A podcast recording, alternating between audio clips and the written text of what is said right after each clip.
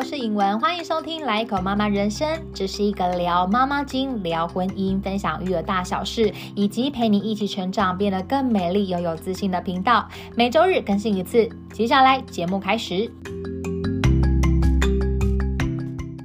好，第三集想跟大家聊的主题就是育儿大小事之掌握孩子的敏感期，就是帮助他们学习力爆发的关键助力。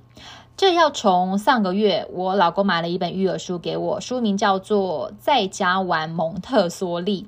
那原本这是他要读的，因为我们希望我们彼此能够每一个月都能够跟对方分享，呃，这个月看的书籍啦，或者是影集，就是希望能够交流。那反正呢，总而言之，这一本书后来就变成我读，那我也把它看完了，所以呢，觉得应该要跟大家分享一下这本书。它的作者是一名国际认证育儿师，他书里面分析，呃，零到六岁孩子的九大敏感期，那就是希望能够掌握在对的时间做对的教养。除此之外，他呃这本书里面也有分享四十八个感觉统合的游戏，就是希望能够在呃家长在家就能。能够陪孩子玩，并且全方位的激发他们的潜能。那什么是敏感期呢？敏感期就是指零到六岁儿童受到内在生命力的驱使，在某个时间内，他会专心吸收环境中某一事物的特质，并且不断重复实践的过程，这个就叫做敏感期。那敏感期的到来会使宝宝在学习东西上。变得容易也比较轻松。反之，当敏感期结束后，学习就会变得非常的艰难。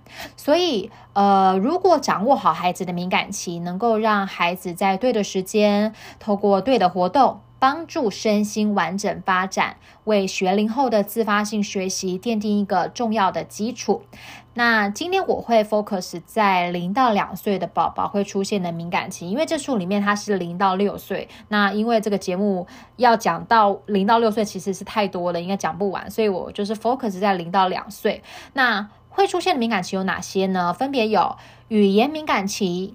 感官敏感期、动作敏感期以及对细微事物感到有兴趣的敏感期，这四大。那其他还有五大敏感期会在两到六岁中出现。有兴趣的朋友呢，可以买来看一看，相信呢会有很大的启发跟收获。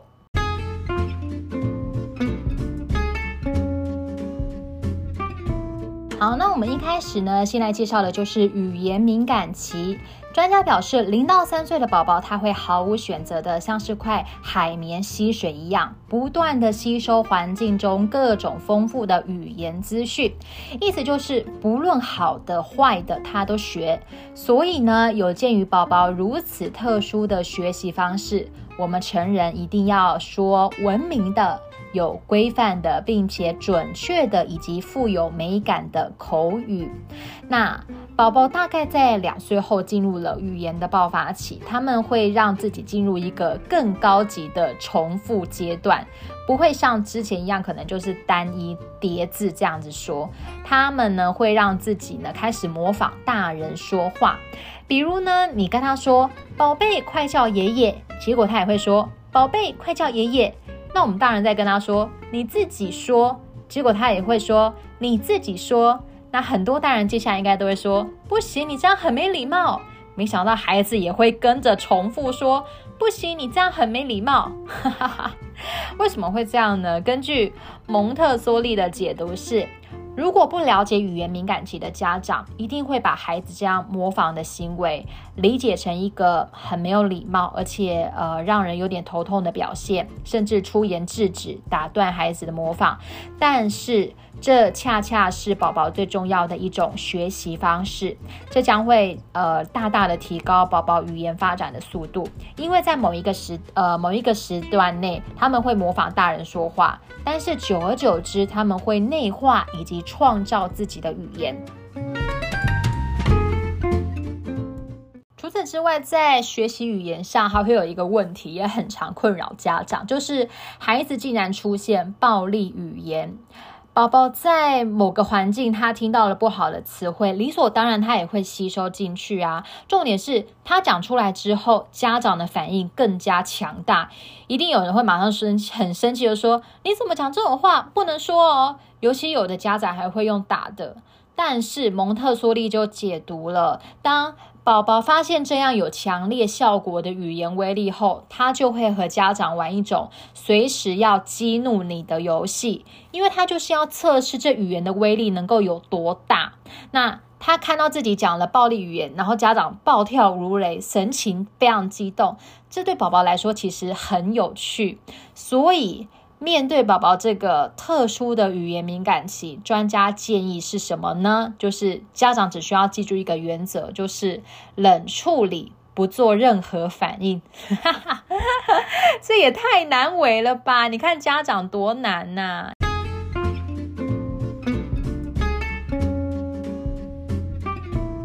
好，接下来呢是感官敏感期，我就举其中一个例子。为什么宝宝都两岁了，还会把东西放到嘴里尝一尝？呃，宝宝在六个月左右，口腔敏感期到来，他会有啃东西呀、咬啊，以及吸吮这样的一个欲望，因为他们正透过这样的一个方式来认识这个世界，所以。当他们在那个阶段，可能是呃呃，有些家人可能过度的保护跟限制，导致宝宝得不到满足和释放，就容易推迟宝宝的口腔敏感期延后。专家解读，如果口腔敏感期严重，得不到满足的宝宝，他会把注意力固定在食物上，无法集中精神学习，而且他们呃会抢别人的食物，也容易随便乱拿别别人的东西，甚至捡掉在地上的食物。所以，当宝宝口腔敏感期到来的时候，家长一定不要阻止宝宝用嘴巴去探索。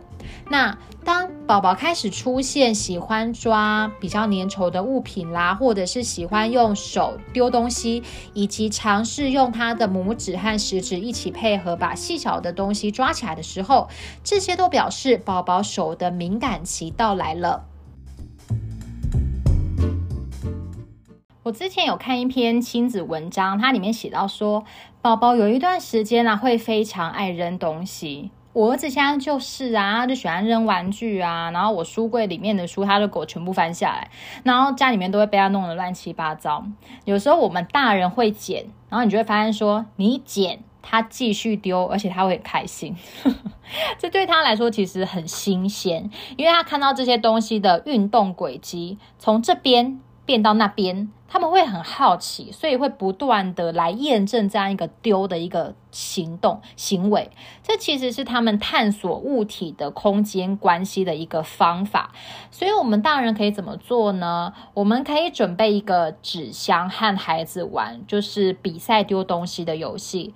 但是当然是要很就是安全的物品呐，所以如果宝宝这种丢东西的需求慢慢的被满足之后，孩子自然而然就会戒掉扔东西的习惯。所以我这几天就开始来学啦，我开始来做了，所以家长要有心理准备，因为宝宝会丢的很失控。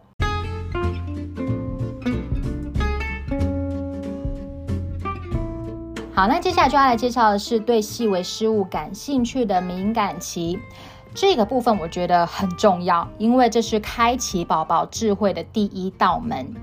专家强调，观察力是宝宝发展其他能力的前提。对细微事物的敏感期，它一般会从一岁多持续到四岁左右。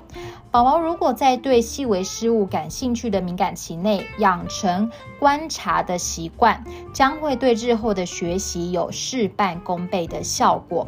像有些宝宝，他很喜欢。捡破烂，像是碎纸片啦、小树叶、小石头，或者是什么很像嗯，垃圾的东西，而且都是一些比较细微的小物品。虽然这个动作可能会让我们大人觉得。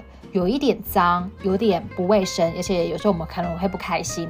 但这个时候，大人真的要尽可能的放宽心，以及理解宝宝这样的探索行为。因为一旦宝宝把观察变成一种习惯，这有助于他们对事物的认知、记忆以及想象跟思维，还有创新能力，都是会伴随这样观察的习惯慢慢去养成。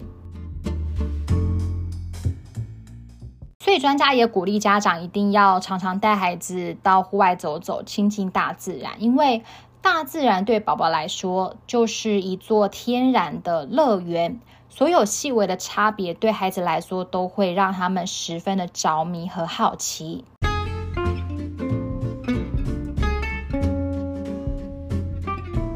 好了，要介绍最后一个就是动作敏感期。我一样举其中一个例子，这很经典，就是宝宝为什么喜欢破坏东西。我儿子现在就会啊，他现在的战机很多，好不好？有电视、眼镜、盆栽、奶瓶、口罩，还有他的玩具，我已经数不清了。所以小朋友常常都会被家长称为是小破坏家。那专家就解释孩子这样的行为，就是宝宝的动作敏感期到来的时候，他的内心会涌现一股无法抑制的热情，而这股热情呢，会促使宝宝在环境中寻找可以满足爆发需求的突破口。